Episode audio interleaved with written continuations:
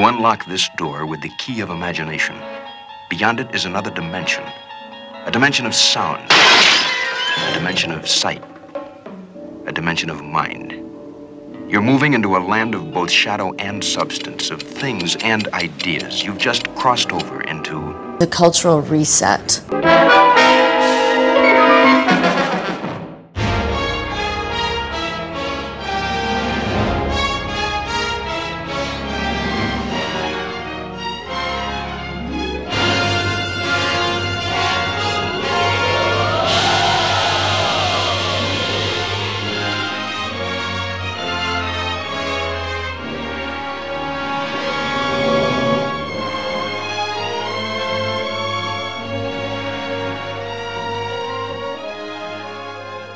Pessoal, sejam muito bem-vindos a mais um episódio do Cultural Reset. É, se passou muito tempo desde a última vez que eu estive aqui falando com vocês. Alguns de vocês devem ter sentido falta, outros provavelmente nem sabem que o podcast existe, mas a gente está de volta e dessa vez não iremos parar sem motivo igual aconteceu da última vez. O que aconteceu foi que depois que eu lancei o último episódio, que já tem um bom tempo, se eu não me engano, para mais de cinco meses, é, minha vida ficou meio conturbada, muita coisa acontecendo. Assim como eu tive aquela pausa do episódio 6 para o episódio 7, a faculdade novamente se tornou o assunto principal da minha vida e por isso eu tive que dar um tempo do podcast. Então a gente teve aqueles primeiros oito episódios que, se você está acompanhando o podcast, deve ter escutado. E se você está aqui pela primeira vez conhecendo agora o podcast, você pode voltar um pouquinho e escutar todos eles.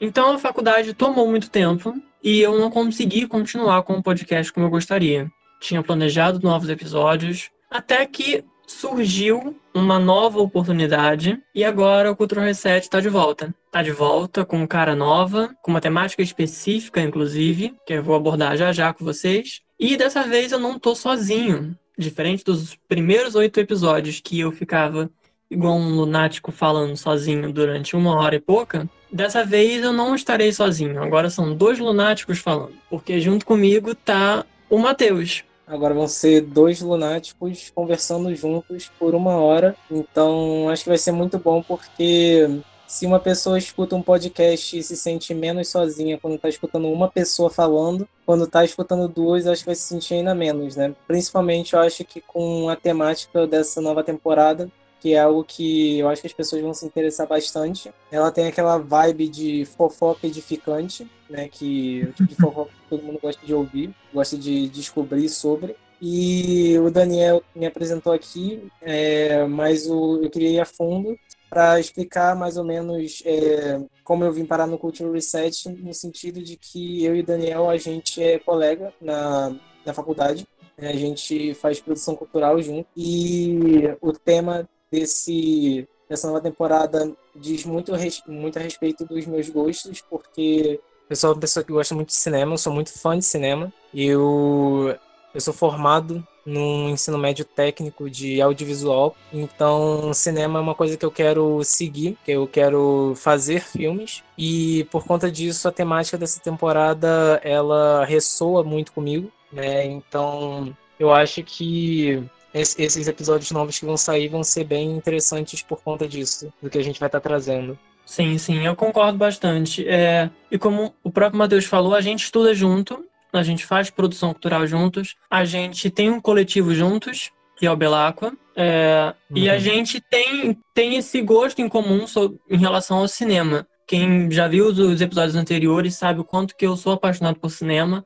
Já falei sobre cinema em outros, outros episódios, como no episódio sobre Duna, no episódio sobre Rua do Medo. É, então agora a gente traz essa nova temporada do Cultural Reset. Essa nova temporada que tem um enfoque em cinema tem um enfoque em audiovisual.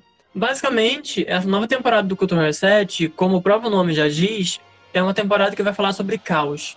É uma temporada que a gente vai abordar filmes e produções durante vários anos que por algum motivo tiveram sets de produção, sets de gravação caóticos, por algum motivo, seja qual for. Então a gente vai ter episódios falando sobre filmes muito antigos, em que os diretores abusavam do poder que tinham. A gente vai ter episódios que falam sobre gravar em água, gravar em alto mar. A gente vai ter episódios que vão abordar filmes que têm a fama de serem amaldiçoados. Então a gente vai ter de tudo nessa temporada. Assim como a primeira temporada, eu vou começar a chamar ela assim, do Cultural Reset, é, essa temporada vai ter oito episódios. Então, é, depois que a gente chegar nesses oito episódios, a gente vai ter uma pausa. Assim como depois do oitavo episódio no, na, da primeira temporada, a gente também teve uma pausa. Só que dessa vez a pausa está programada, não vai ser algo de repente. Então vocês já estão sabendo que serão esses oito episódios e a gente vai ter uma pausa. Com certeza eu vou estar tá voltando com uma terceira temporada, talvez esse ano ainda, talvez no próximo ano. Mas o importante é a gente continuar com esse padrão de oito episódios por temporada. A gente teve os oito episódios no ano passado. Foi a primeira temporada do Cultural Reset, uma temporada basicamente teste, porque era uma temporada que não tinha um tema específico. A gente, no caso eu, né, falava sobre várias coisas, falava sobre coisas aleatórias, falei sobre música, literatura, cinema. Então, a gente vai ter essa segunda temporada em foco com o cinema. Depois que ela acabar, a gente vai ter uma terceira temporada cujo tema ainda é surpresa, e não só para vocês, para mim também, porque eu ainda não decidi. Então, a gente tá agora seguindo nessa questão do caos em cena. É o nome dessa segunda temporada e é o que a gente vai ter no Culture Reset durante esse ano, pelo menos nessa primeira parcela do ano. E essa segunda temporada, ela não aconteceu do nada, né? Como eu mesmo falei, a gente, eu tive essa oportunidade para poder trazer essa segunda temporada. Essa oportunidade aconteceu através de um edital. Para quem não sabe, produtores culturais, a gente que faz produção cultural, a gente basicamente vive de edital. Então, toda vez que aparece um edital, a gente, se tiver algo que a gente possa contemplar dentro desse edital, a gente projeta e escreve, espera a resposta. E foi o que eu fiz com o Cultural Reset eu já, ele já existia, né? Ele já tinha os oito episódios dele, eu estava em pausa com ele. Esse edital aconteceu no final do ano passado, mais ou menos setembro, outubro, se eu não me engano, foi quando ele começou. E a gente teve essa resposta e foi uma resposta positiva. O Cultural Reset ele foi contemplado, ele foi escolhido nesse edital e a gente pôde conseguir botar ele em prática. Então a gente vem nessa nova temporada com uma nova identidade visual, com uma nova pessoa dentro do podcast, que é o Matheus, com um novo tema, com um novo foco em específico para os episódios. Exatamente por causa disso, por causa desse patrocínio que apareceu. Então, o Cultural Reset agora é um podcast que está sendo patrocinado. O Cultural Reset é um projeto que ele está contando com o patrocínio do Estado do Rio de Janeiro, a Secretaria do Estado de Cultura e Economia Criativa do Rio de Janeiro que contemplou o projeto através do edital Cultura Presente nas Redes 2. Então, graças a esse edital, a gente está aqui hoje gravando essa segunda temporada do Cultura Reset. E para quem pode estar tá achando um pouco estranho, porque quando eu gravava sozinho, eu gravava como telefone sozinho dentro de casa. Então, se você está achando alguma coisa meio estranha, talvez no som, algum pequeno ruído, uma voz um pouco meio robótica, é exatamente porque eu e Matheus a gente não está gravando no mesmo lugar. É, e também por uma questão de mobilidade. A gente não mora exatamente próximos, apesar de a gente fazer faculdade no mesmo lugar, mas a gente não mora exatamente próximos e a gente não teria como parar em algum momento do nosso dia que é corrido para poder se juntar e gravar. E como a gente sempre preza por um momento mais tranquilo, para que a gente possa ser melhor escutado sem interrupções, a gente prefere gravar isso de noite, de noite de madrugada. Então, esse é um dos motivos pelo qual a gente está gravando o episódio através de uma plataforma digital, que é o Google Meet. Então, eu acho que a gente já conseguiu explicar bastante tudo que vai uhum. acontecer nessa nova temporada e o porquê dessa temporada está acontecendo. É sempre bom lembrar também, como eu já comentei sobre o Belacqua, Belaco é o coletivo que eu e o Matheus a gente participa. É o coletivo que está apoiando também o podcast. Então, é muito legal também vocês poderem conhecer também os projetos que estão lá. O Cultural Reset é só um desses projetos, né, Matheus? Isso, o Cultural Reset é um desses projetos. A gente tem outros que foram aprovados, inclusive, no mesmo edital que é o Cultura Presente nas Redes 2. Então, são projetos que vocês com certeza vão estar tá vendo, não são coisas que vão desaparecer do nada. Então, a gente está produzindo bastante ultimamente, desde podcast, a mostra de cinema ou então show musical. Vocês vão estar tá vendo isso por lá. Isso aí. É... Então, a gente já conseguiu se apresentar, né? O Matheus apresentou né, sobre ele. Eu acho que eu não preciso de apresentação, vocês já me conhecem já desde o ano passado, mas se for o primeiro episódio que vocês estão escutando, eu sou Daniel, já é, estive aqui nessa posição no mínimo oito vezes no ano passado e agora primeira vez nesse ano. Então, eu espero que vocês gostem do que a gente vai estar trazendo para vocês. É feito com muito carinho, principalmente pelo tema, que é um tema que fala muito com a gente. Então, eu espero que vocês gostem do que vocês vão ver durante essa temporada.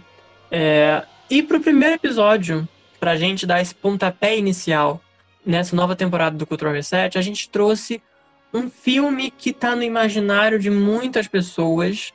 É um filme que hoje em dia já tem inúmeros remakes, já foi adaptada para o teatro. É, originalmente era um livro, gerou outros livros, uma peça super famosa na Broadway, um filme clássico, uma sequência não tão querida e vários outros filmes que todos eles fazem parte desse universo que é A Terra de Oz. Hoje o nosso primeiro episódio vai abordar o filme O Mágico de Oz. Eu acho que nada mais justo, como você falou, que a gente vai estar tá voltando, fazendo esse trabalho com bastante carinho e bastante esforço, a gente puxar um filme justamente que é muito querido e que vive nesse imaginário popular há muito, muito tempo, né? Já que é um filme que foi lançado nos anos 30. Então ele é muito antigo nesse sentido.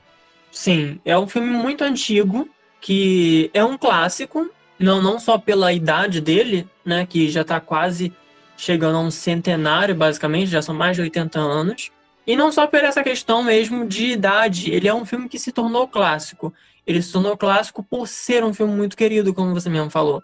Então, é, a gente tem toda essa imagem do quão belo e do quão fantasioso é o Mágico de Oz, que muitas pessoas não têm noção do quão caótico e do quão perigoso foi a gravação desse filme. É, então, bora começar a entrar nesse universo de Oz, mas um lado de Oz que provavelmente vocês não conheçam.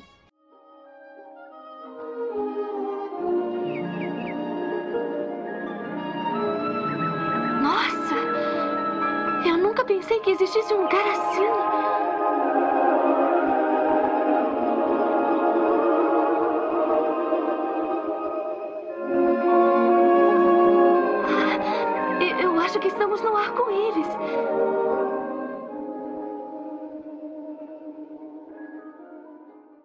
É, o lado infernal de Oz, como o próprio título diz, né? Que é o inferno decorado com tijolos amarelos. Porque a gente tem que lembrar que esse filme foi feito nos anos 30, era um tempo de cinema completamente diferente, né? O, esse filme do Mágico de Oz, ele não é a primeira versão do Mágico de Oz, mas ele é a versão de longe a mais famosa que existe. É, é, é a que primeiro surge na nossa cabeça quando a gente pensa no Mágico de Oz. Eu acho talvez que ele apareça na nossa cabeça antes mesmo da gente pensar, se quer pensar no livro, né? Porque basicamente todo mundo já deve ter escutado Somewhere Over the Rainbow. Todo mundo deve reconhecer a imagem da Dorothy andando pela, pela estrada de tijolos amarelos com o leão, o espantalho e, e o homem de lata. A própria ideia de uma bruxa verde com um nariz é, alongado é o tipo de imagem que ficou muito cimentada na cultura popular. E como o Daniel estava falando, né, esse, esse filme é muito clássico, ele é um filme que foi lançado em 1939 da MGM. E uma, uma coisa curiosa é que, tipo, ele é um filme meio atípico para a época, né? É, é um filme que não era. É o tipo de filme que não era comum de ser realizado naquela época, porque ele tem um orçamento muito grande 2 milhões 700 mil reais de orçamento, isso hoje em dia não é nada. Isso aí hoje em dia é troco de pão para um filme da Disney. Mas naquela época era um orçamento assim astronômico para um filme que era de fantasia, sabe? Não era o tipo de coisa que os estúdios investiam muito para levar as pessoas no cinema para ver. Naquela época era muito mais dramas históricos, grandes musicais, comédias, mas com o sucesso da, da Branca de Neve e Sete Anões, da Disney, nos, dois anos antes, 1937, isso meio que catapultou o Mágico de Oz um pouco. Esse interesse popular na, na fantasia no cinema, né? Que era muito grande no começo do cinema, depois foi se perdendo e a Branca de Neve meio que ajuda a trazer isso de volta. E a diferença é que o Mágico de Oz traz isso para um universo de carne e osso, né? Um universo que não é desenhado. É um universo que tem realmente pessoas ali é, atuando naqueles cenários bem teatrais, é, com toda essa performance meio mágica. É meio que um filme voltado para criança.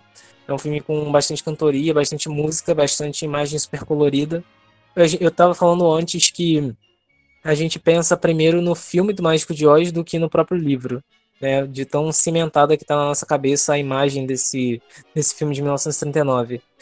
E por conta disso mesmo, eu acho que todo mundo meio que sabe pelo menos um pouco sobre o que, que se trata Mágico de Oz. Todo mundo tem pelo menos uma noção do que, que se trata, né? Que a Dorothy vive no Kansas, vive numa área rural dos Estados Unidos, e ela acaba sendo sugada por um tornado, e esse tornado transporta ela para a Terra de Oz, que é uma terra mágica com vários criaturas fantásticas, desde macacos voadores a outros seres, bruxas, que estão em conflito uma com a outra, ou então é, espantalhos sem cérebros, homens de lata, leões covardes, e a Dorothy entra nessa, nessa jornada para tentar voltar para casa. A jornada do filme inteiro é ela tentando voltar para casa, um lugar que ela não gosta, e que com o passar do tempo ela vai é, percebendo que tudo que ela quer mesmo é voltar para casa, é sentir o conforto de estar em casa. Então, eu acho que ele é um pouco atemporal nesse sentido justamente por isso, né? De dele, dele trazer essa ideia de você preocupar com alguma coisa quando você perde aquilo. Então, acho que por conta disso também é algo que acaba tornando o Mágico de Oz em algo meio atemporal. E, esse filme foi um sucesso muito grande e com o passar do tempo, ele foi passando cada vez mais na televisão americana e por conta disso que ele foi ficando cada vez mais famoso é, ao longo das décadas ele foi sendo construído ainda mais nesse imaginário popular. Ele foi ficando uma imagem ainda mais, é, uma iconografia cada vez mais famosa por conta disso.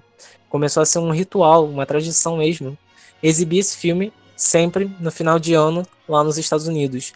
Então é um filme, é um filme que ele é querido no Brasil, mas ele é ainda mais querido nos Estados Unidos. Ele é muito querido por lá e por conta disso mesmo, que ajuda o Mágico de Oz a ter se tornado esse clássico atemporal, basicamente o tipo de filme que todo mundo assiste na infância ou que todo mundo sabe sobre o que se trata mesmo se nunca tiver visto, né? Eu acho que é, é principalmente por conta dessa, desses elementos, assim. E, e como você mesmo falou, né? Essa questão também da, da tradição de final de ano e o quanto ele ainda é importante, principalmente nos Estados Unidos. Realmente, aqui no Brasil, todo, basicamente todo mundo sabe o que, que é o Mágico de Oz. Eu acho que até mesmo as gerações mais novas, né? Vamos dizer assim, adolescentes de 14, 15 anos. Eles devem saber o que é Mágico de Oz, talvez não o filme original de 1939, mas eles entendem o que é o Mágico de Oz em algum momento, algum, é, alguma referência deve aparecer para eles. Mas nos Estados Unidos, tem toda essa questão mais de emocional em relação ao filme, por ser um filme que se passa nos Estados Unidos, por ser um filme que se passa no Kansas, que é um, um lugar dos Estados Unidos, e que tem muito essa questão de pertencimento. Essa questão de pertencimento, que eles estão assistindo algo que, apesar de ser fictício, de ter toda uma pegada fantasiosa, tem uma boa lição de moral, que é algo típico em filmes norte-americanos, principalmente daquela época. É, e tem muito essa coisa mesmo de não tem lugar como a nossa casa, não tem lugar como o lugar que a gente mora. Essa noção de patriotismo que existe muito forte lá nos Estados Unidos, de certa forma acaba sendo levado também através do Mágico de Oz, com essa coisa de a minha casa é o melhor lugar para se morar, sabe? Então eu acho que isso também é uma, um ponto forte que torna o filme ainda mais querido e tão atemporal. É, com certeza. E a Terra de Oz tem meio que essa mitologia própria, né? Que, que ressoa o próprio Estados Unidos da época. O autor, ele, o Ed Frank Baum, ele escreveu vários livros de Oz, né? E ele, ele usava elementos da cultura norte-americana da época vigente para construir esses personagens, uhum. para construir esse universo, né? Então, não é não é uma, exatamente uma novidade o fato de que ele, por exemplo, ele recheou os livros dele com críticas políticas à época. é, ele, ele fez os personagens serem literalmente uma espécie de alegoria ao que ele via na época. Então, por exemplo, ele considerava que o homem da roça não era inteligente o suficiente. Então, ele literalmente bota um espantalho em busca de um cérebro. Né? Então, são, essa, são essas pequenas coisas. Ou então, um leão que quer parecer feroz, mas na verdade é um grande covarde. Para representar o espectro político que ele via como sendo vigente daquela época. Então, a Terra de Oz, ela é cheia dessas alegorias, dessas pequenas metáforas que estão um pouco presentes no filme. Eu acho que o filme é um pouco mais açucarado nesse sentido, né? Ele, ele não é tão sarcástico, digamos assim. Ele é um pouco mais açucarado, justamente porque ele foca mais nesse lado lúdico e fantasioso da Terra de Oz, desse lado meio maravilhoso. Mas ele também traz um pouco dessa desse espectro assim que é um pouco mais obscuro assim digamos um pouco mais hum. sombrio principalmente na figura da bruxa né, que ela apresenta essa ameaça real, ela, ela é um... Eu acho que para muita gente que, principalmente nas décadas passadas, que assistiam esse, esse filme na televisão, ou que tiveram a chance de assistir ele no cinema, porque ele também já foi reprisado no cinema antes, eu acho que a bruxa provavelmente foi um desses primeiros bichos papões que, que você, enquanto criança, teve acesso, sabe? Durante a infância, a gente sempre tem acesso a algum tipo de bicho-papão, né? Algum tipo de personagem que assusta a gente, que deixa a gente medo, que dá pesadelo. E eu imagino que o bruxo chamado Oeste foi muita gente. E é um pouco engraçado, né? Porque conforme as décadas vão passando, as gerações vão mudando, o bicho papão é diferente, né? Ele vai se adaptando. Então, por exemplo, uhum. é, a gente, por exemplo, gerações atuais, vão olhar para bruxo chamado Oeste e não vão sentir essa coisa tão horripilante. Mas só que isso para uma década, final de década de 30, começo de década de 40, aquilo dali era uma coisa que era quase um filme de terror. Então é para a gente ter uma noção de, de como essas coisas também vão mudando conforme os tempos, conforme as gerações vão passando. Certas coisas vão se adaptando. Foi até bom você comentar também sobre os livros, né? Porque tem pessoas que não sabem que O Mágico de Oz é uma adaptação cinematográfica de um livro. É um livro é, escrito pelo L. Frank Baum. É, o Mágico de Oz foi escrito em 1900 e ele começa em 1900, é o primeiro livro, e ele no total escreveu 14 livros sobre a Terra de Oz. Cada livro seguia um personagem diferente. O primeiro livro é o Mágico de Oz, é o que ficou mais famoso. Mas a gente tem o Leão de Oz, a gente tem o Espantalho de Oz, é, a, a Bruxa Boa de Oz. E ele foi escrevendo, escrevendo, escrevendo, e ele nem suportava tanto esse mundo que ele mesmo criou. Ele já estava cansado de escrever tanto sobre Oz. Mas foi o que trouxe ele pro, pros holofotes, vamos dizer assim. É, e você também falou sobre a questão dos simbolismos em relação ao cenário político da época, e não é os únicos simbolismos que a gente tem dentro do livro e do filme. É, para quem não sabe, o L. Frank Baum ele fazia parte de um culto. Era uma sociedade teosófica, é o nome. É basicamente uma religião, uma religião muito específica que tomou uma forma e uma popularidade maior naquela época, começo dos, de 1900, lá nos Estados Unidos. E ele traz muito desse ocultismo e dessa simbologia que tem dentro dessa religião para dentro do livro e que consequentemente foi parar nas telas, né, com a, a adaptação cinematográfica do filme. Então a gente vê que basicamente e isso não é uma coisa que a gente pode falar que é especial desse escritor, não. Vários escritores, quando escrevem suas histórias, eles enchem as histórias de simbolismos e de coisas que eles querem falar, mas que muitas vezes eles não podem falar com certas palavras. Então eles vão encher aquilo com vários simbolismos, várias metáforas, para conseguir trazer aqueles assuntos que eles querem falar. E botar um pouco do que ele entendia como correto em relação à religião através da sociedade teosófica, ele colocou isso dentro do livro com palavras bonitas e, como você mesmo disse, com formas mais açucaradas um de se falar né? certas coisas, né? É, para poder deixar essa, esse tema trabalhando ali dentro sem as pessoas perceberem, mas que estava ali. Por isso que às vezes Oz, toda essa terra fantástica de Oz, tem uma certa coisa que intriga, que a gente se deixa levar pela questão do ficcional. Né? É, tem uma, uma coisa chamada pacto ficcional, que é aquele negócio onde você aceita certas coisas serem exibidas na, durante um filme, durante uma série, porque você sabe que é ficção. Mas que, no fundo, às vezes pode ter um simbolismo por trás, que é o que acontece com o Mágico de Oz. É, e eu acho que no caso do filme, né, ele, ele é muito um produto da época em que ele foi feito no sentido de que ele tem uma, ele tem uma aparência teatral que a gente não vê hoje em dia. Né? Os filmes de fantasia que a gente vê hoje em dia, eles têm uma cara completamente diferente do que foi o Mágico de Oz em 39 e, em, e até em comparação com o que foi Branca de Neve em 37, né?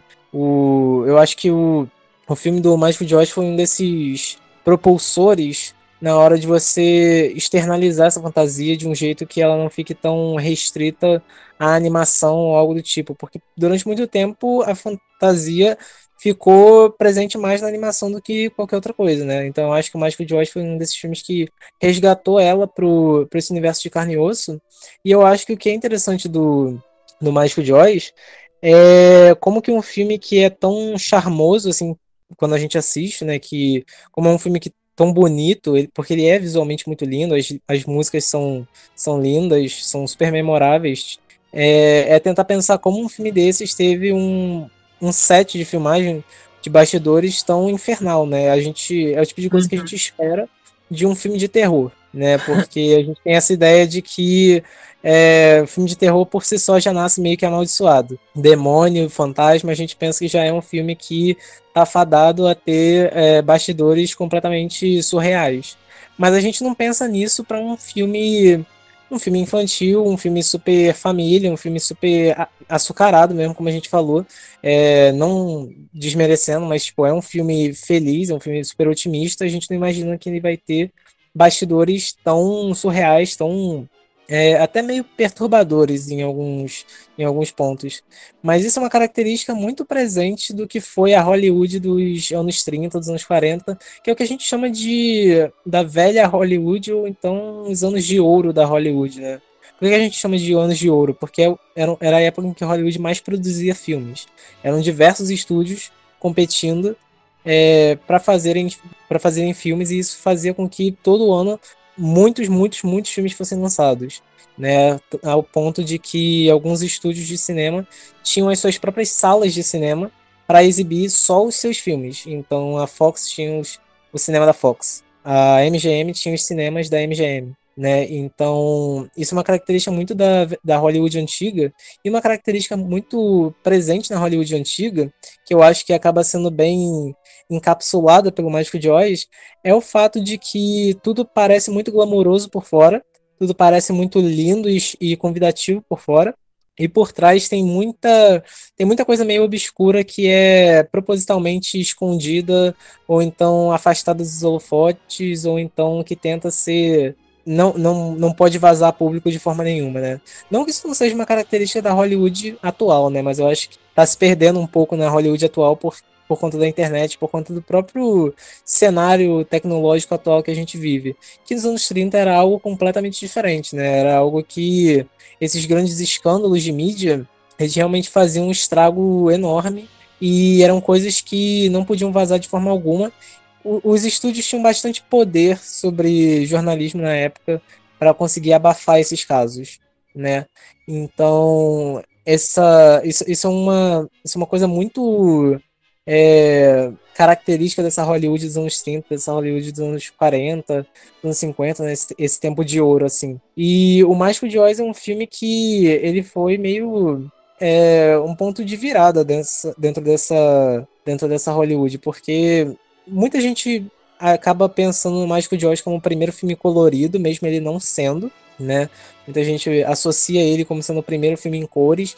Ele não foi, mas ele com certeza foi um dos filmes mais importantes nessa, nessa transição do cinema para fazer filmes coloridos, né? Principalmente também pela questão de que ele mesmo faz essa transição dentro do filme, né? A gente Exatamente. tem o começo dele naquele tom de sépia, aquela coisa meio a realidade não é tão bonita. Então a gente vai levar ela para um lugar fantasioso, completamente mágico, que é extremamente colorido e algo assim que ninguém nunca viu antes. É, eu acho que, tipo, quando eu penso em magia do cinema, é, é meio inevitável para mim não pensar em Hollywood antiga mesmo, porque é uma época de muita competitividade dos estúdios e todo estúdio quer ser responsável por trazer uma coisa nova, né?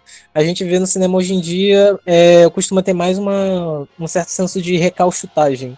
Um estúdio tenta imitar o que o outro está fazendo. Naquele tempo, nos anos 30, geralmente era algo mais de um estúdio está querendo tentar fazer algo melhor do que o que o outro estúdio está fazendo. Então, por conta disso, a gente estava sempre vendo uma nova revolução tecnológica ou algo desse tipo. E o Mágico de Oz é, ele foi uma revolução tecnológica, como você falou, nessa transição das cores, mas também no, na forma como o cinema passou a pensar o uso das cores, como o cinema passou a usar o Technicolor, né, que, que é essa, essa forma de colorização que alguns filmes antigos tinham, também, não é o primeiro filme a usar o Technicolor, não é o primeiro filme colorido, mas é o filme que meio que muda essa forma de pensamento de quais são as possibilidades disso, né? De o que, que dá para fazer com isso. E até mesmo com, com o próprio som, porque também não é o primeiro filme falado, não é o primeiro filme musical, mas é um filme que vai quebrando várias ideias do que, do que era possível na época, né? Vai trazendo novas visões para essas ferramentas que antigamente tinham um certo preconceito com certas novidades no cinema, né? Então, o Mágico de Oz é um filme que acaba ajudando a quebrar alguns preconceitos e trazer é, e normalizar esses, essas formas novas de tecnologia que estavam moldando o que viria a ser o cinema. Porque se a gente para para pensar, nos anos 30, nos anos 40, o cinema ainda é uma forma de arte que está engatinhando, sabe? Ainda é uma forma de arte recente. E como você mesmo falou, né, é, tinha muito essa questão de rivalidade, né? Os estúdios, os grandes estúdios da Old Hollywood. Eles tinham uma questão de rivalidade que hoje em dia rende séries, documentários, é, filmes que sempre relatam bastante sobre como era essa questão da Old Hollywood, de como era podre, né? Exatamente como você falou, que é, todos os filmes tinham uma coisa muito glamurosa por fora era algo sempre muito bonito. É, tinha esse, essa magia do cinema, das estrelas de Hollywood, e que por dentro, na real, era uma coisa péssima. Eram más condições de trabalhos. É, você comentou, me vem até um, um ditado muito velho na cabeça, que é por fora bela viola, por dentro pão bolorento. Eu acho que isso é, é, é, algo que poderia ser tatuado na cara de Old Hollywood, porque é exatamente assim. Atual Hollywood também não fica muito para trás, sabe? É também não é nada muito bonitinho como a gente às vezes pensa. Mas como você mesmo falou, hoje em dia com o avanço da internet, com a forma como as notícias correm muito rápido, certas coisas estão sendo diminuídas. E eu acho que, tipo, é o fato de que a, a Hollywood dos anos 30, dos anos 40, essa Hollywood de ouro, é meio que a, o, o cinema que tenta esconder qualquer traço de cinismo. Eu acho que até qualquer traço de vida real mesmo, né? Porque é, eu acho que a forma de pensamento principal dessa época era de tentar fazer algo que é melhor do que a realidade. Então, é, as emoções eram sempre muito mais é, acentuadas do que elas são de fato na realidade, né? Elas, elas eram sempre um pouco mais melodramáticas na atuação, elas sempre, esses filmes são sempre mais eloquentes, né? Tanto que se a gente vê um filme de Hollywood dos anos 30, 40 e vê uma de Hollywood dos anos 70, o jeito que os atores atuam é muito diferente, o jeito que a câmera se mexe é muito diferente, né? Toda essa apresentação gráfica é, são completamente opostos. Porque o, por mais que essa Hollywood fosse podre por trás, né? É, é um tipo de podridão que não vazava para tela, geralmente. Essa podridão vazava só para os filmes ditos B, né? Os filmes menos que é, tinham menor orçamento. E aí um filme como o Mágico de Oz, ele é um filme que é, ele, ele, ele acaba virando uma espécie de, de ícone desse tipo de cinema sem, é, sem esse cinismo, sem esse. É, como eu posso dizer? Sem esse senso de, de podridão mesmo que era da, da Hollywood antiga. Ele acaba virando meio que esse ícone do, do otimismo, da, da família, do patriotismo, como você mesmo falou. E assim, com o passar do tempo, a gente vai meio que desconstruindo um pouco isso, principalmente quando a gente para para ver as histórias de bastidores do Mágico de Oz, né? Porque Sim. são muitas histórias É, e exatamente, né? Falando dos bastidores de Mágicos de Oz, é agora que a gente vai começar a adentrar nesse caos, né? Que foi esse belíssimo filme, esse filme que vive no imaginário das pessoas, que é um filme, como você mesmo falou, otimista, é um filme lindo, é um filme muito bonito visualmente, é um filme muito bem construído, um filme muito bem produzido, mas que por trás aconteceu muita merda. É, então, começando né, a adentrar esse bastidores de O Mágico de Oz, a gente começa essa conversa sobre esse caos que foi esse filme pelos diretores. E sim, diretores no plural. Apesar de ter um diretor creditado, o filme teve um total de cinco diretores. É, isso aconteceu muito porque o filme iniciou sua gravação com Richard Thorpe na direção. Ele tinha ideias específicas para o filme que estavam divergindo com aquilo que o estúdio queria. Então, algumas das ideias que ele queria, por exemplo, Dorothy. Para protagonista, ele não queria alguém como a, a, a Judy Garland. A Judy Garland já tinha 16 anos, então ele queria alguém mais novo. Ele queria alguém que se assemelhasse mais com a Dorothy dos livros, que era uma criança bem nova que ia para essa terra de Oz. Então ele queria ninguém menos do que basicamente a queridinha da América na época, que era Shirley Temple. Só que a Shirley Temple tinha assinado o contrato com a Fox há pouquíssimo tempo. E, como o próprio Matheus já falou, é, O Mágico de Oz é um filme que foi do estúdio da MGM. Para quem não sabe o que é MGM, que a gente tá falando muito desse nome, e para quem não tá conseguindo reconhecer pelo nome, é aquele estúdio do leão, que é o leão aparece dentro do da, daquele envolto de acho que é rolo de filme, né, se eu não me engano. É como se fosse um é, como se fosse um rolo de filme. É, que ele aparece e dá aquele rugido. Com certeza você já viu algum filme desse estúdio em algum momento da sua vida, porque eu acho que isso é uma coisa bem marcante do estúdio. Todo mundo sabe ou já ouviu falar naquele leão rugindo antes do filme começar. Então, é, O Mágico de Oz era um filme da MGM que era rival da Fox. Então eles tentaram fazer um acordo. Esse acordo era a MGM daria o Clark Gable e a Jean Hollow que eram dois nomes grandes na época de filmes, que era basicamente um galã e uma mocinha muito queridos de Hollywood, em troca da Shirley. Só que aconteceu o quê? Essa troca quase foi feita. Porém, a Jean Harlow faleceu muito nova. Ela tinha um pouco mais de 20 anos e ela faleceu por causa de um envenenamento através de um produto capilar que ela utilizava que fez os rins dela falecerem e ela acabou morrendo. Então essa morte super vinda de nenhum lugar da Jim Hollow enterrou completamente qualquer ideia de acordo de troca da MGM com a Fox. Então eles não tinham a Shirley Temple, que era o que eles queriam. Então eles optaram pela Judy Garland. Era um nome que ainda não era famoso, assim, no nível da Shirley Temple, mas era um nome que já estava começando a aparecer um pouco. Então ela acabou sendo a contratada para fazer a Dorothy. Porém, o Richard Thorpe, depois de algumas semanas de gravação, ele foi demitido por divergências novamente com o estúdio ele acabou sendo demitido e foi retirado do projeto. A gente está falando isso sobre substituir ator ou sobre um estúdio trocar ator com outro, porque naquela época era muito comum, não é nem que era muito comum, era meio que a política dos estúdios mesmo, de que os atores ou diretores eles tinham contratos assinados com um estúdio. Então aquele ator aparecia só em filmes de determinado estúdio e não podia aparecer com, em filmes de outro estúdio. Mesma coisa com diretores. E era comum também os diretores não fazerem filmes é, que eles tinham ido atrás de fazer. Eram geralmente filmes encomendados por produtores e eles chamavam os diretores para fazer. Então, o diretor estava fazendo um filme em uma semana, na semana seguinte ele podia ser mandado para fazer outro, né? Então, o, esses cineastas eles geralmente não tinham, eles não aprovavam o corte final do filme. O que, que é o corte final? É a versão do diretor, basicamente, que a gente conhece hoje em dia.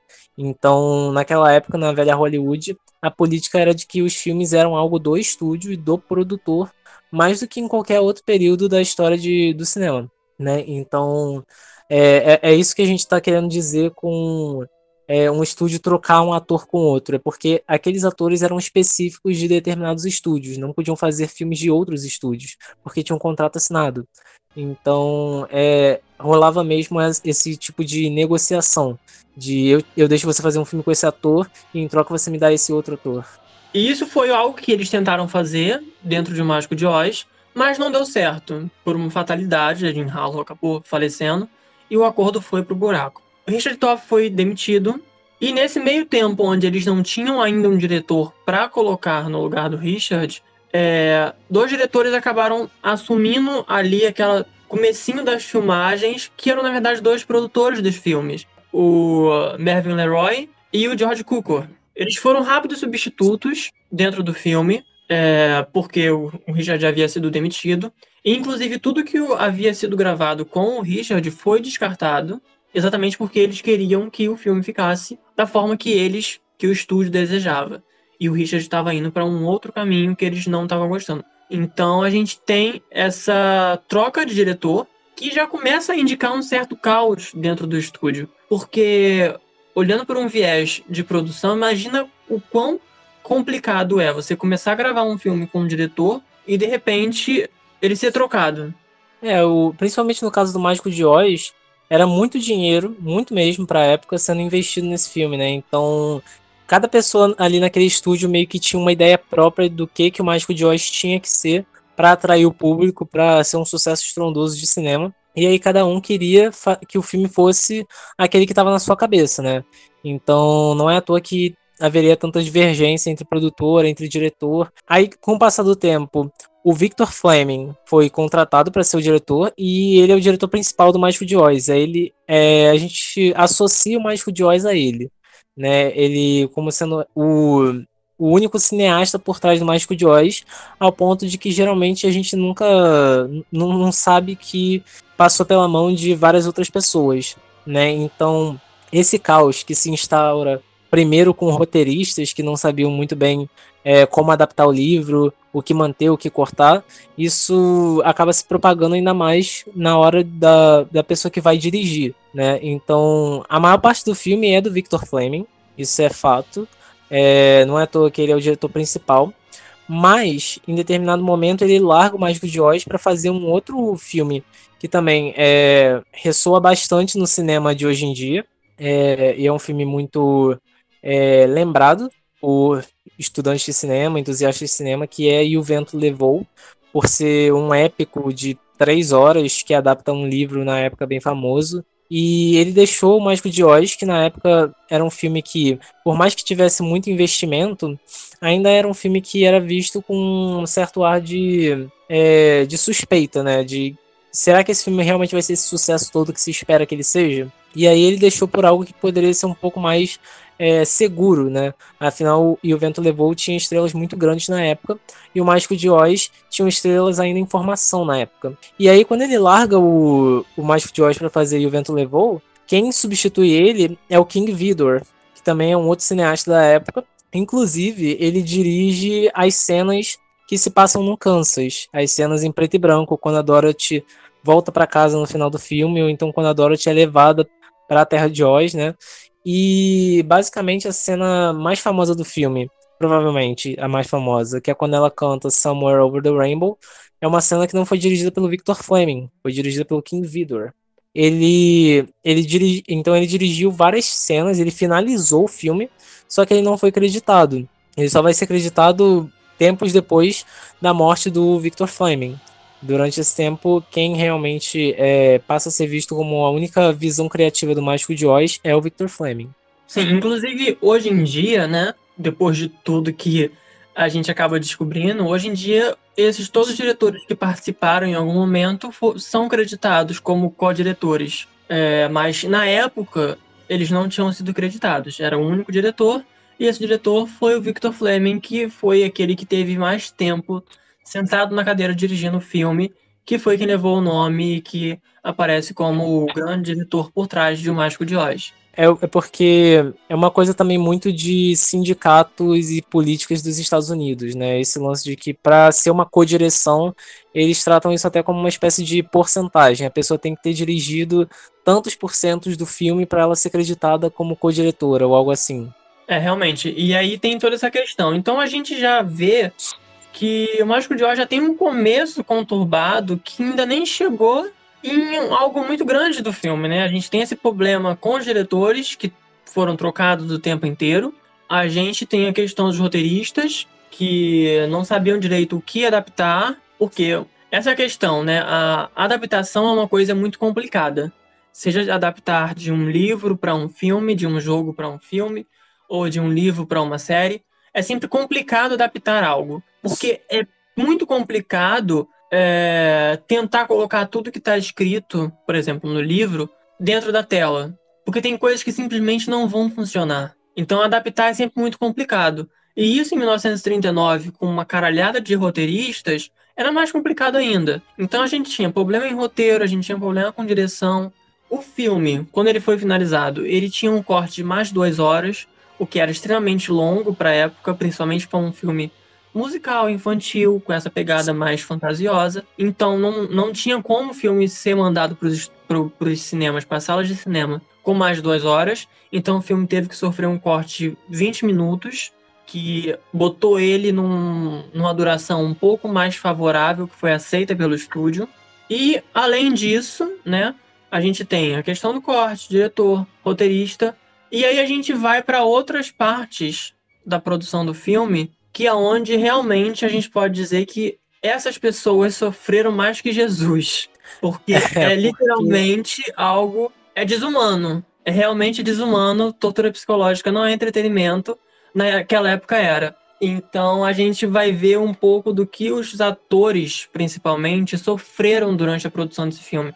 Porque diretores sendo trocados, problemas de roteiro, é comum até. Se a gente for ver em história de cinema, a coisa mais comum que vai ter é diretor sendo demitido, é roteiro sendo refeito, é filme tendo que ser cortado porque ia ficar muito grande, e aí depois lançam uma versão do diretor com todas as cenas. É uma coisa super normal, é um problema, são problemas técnicos. Porém, quando esses problemas começam a chegar no elenco, a coisa vai ficando um pouco mais caótica e um pouco mais sombria, principalmente para quem estava lá atuando. A gente falou no começo do, desse episódio que a gente faz produção cultural e o Mágico de Oz é meio que pode servir quase como um guia de como não realizar uma produção cultural. Ele tem tanta merda acontecendo no, nos bastidores que ele acaba sendo é, esse tipo de, de guia sobre o que não fazer, justamente porque ele é permeado por situações de irresponsabilidade mesmo, né? De situações que, é, na maneira como o ator era visto na época, que é até uma política meio do Hitchcock. O Hitchcock costumava dizer que o ator é gado, então e que você tem que tratar o ator como gado.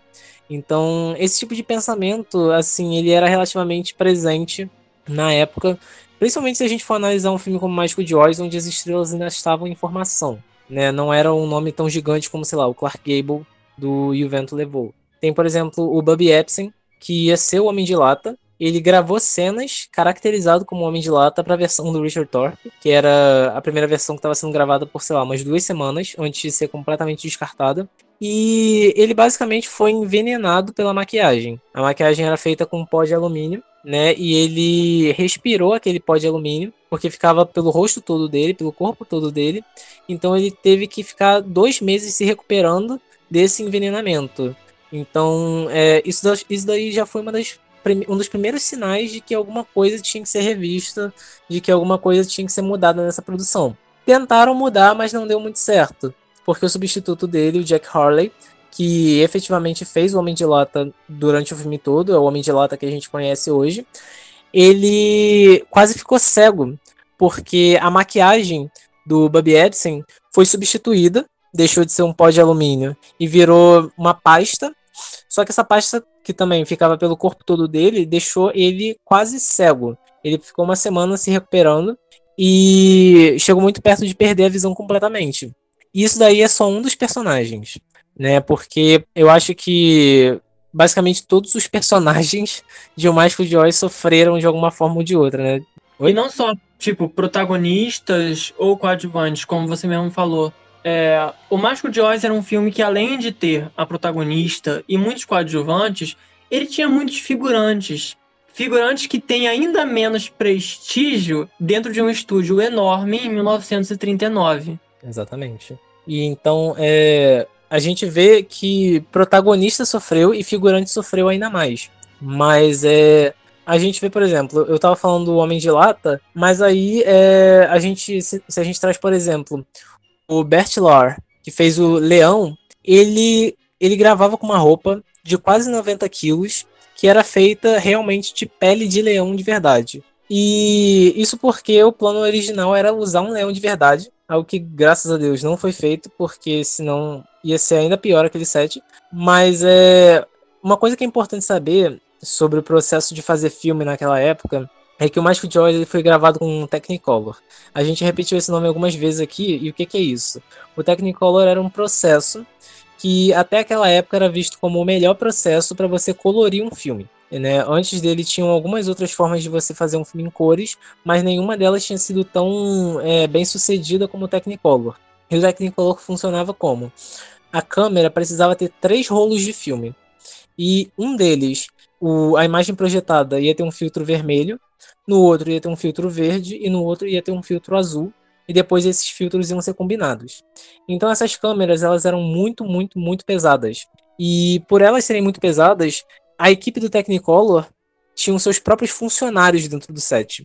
E, por, e, justamente por você usar tantos rolos de filme que ficavam sobrepostos um no outro, a imagem acabava ficando granulada. Então, para você evitar que ela ficasse muito granulada, o set tinha que ser muito iluminado, os, com aqueles refletores imensos, é, mega potentes. E isso deixava o set com um calor infernal. Então, você imagina uma pessoa tendo que vestir uma roupa feita com pele de leão, praticamente tão pesado quanto o seu próprio corpo, durante um dia inteiro, num calor infernal, justamente porque é, você precisa ter esse filme colorido, né? Então é mais um exemplo do tipo de coisa que não é previsto antes e que, se foi previsto, simplesmente não se importaram de dar algum tipo de conforto pro ator, porque além dessa roupa pesada que ele tinha que vestir no meio do calor, ele ele não podia comer no set, porque por conta da maquiagem dele que levava horas, então ele não podia comer, ele só podia beber. E, e, tipo, ele ficou assim por bastante parte das filmagens, até que uma hora cansou.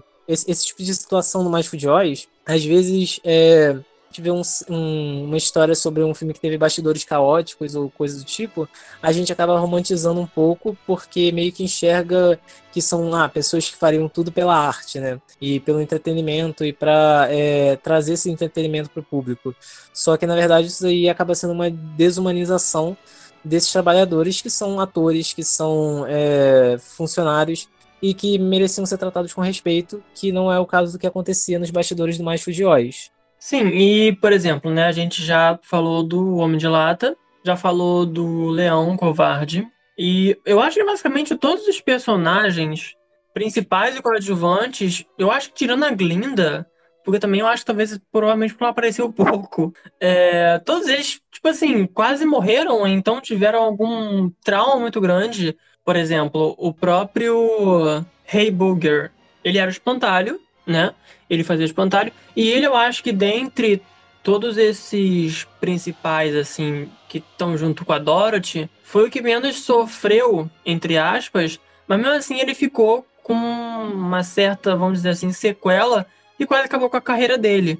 Porque ele, como espantalho, ele tinha que usar próteses no rosto para poder dar aquele aspecto de um espantalho mesmo para ele, né? Para ele ficar com um, um, aspecto um pouco menos humanizado.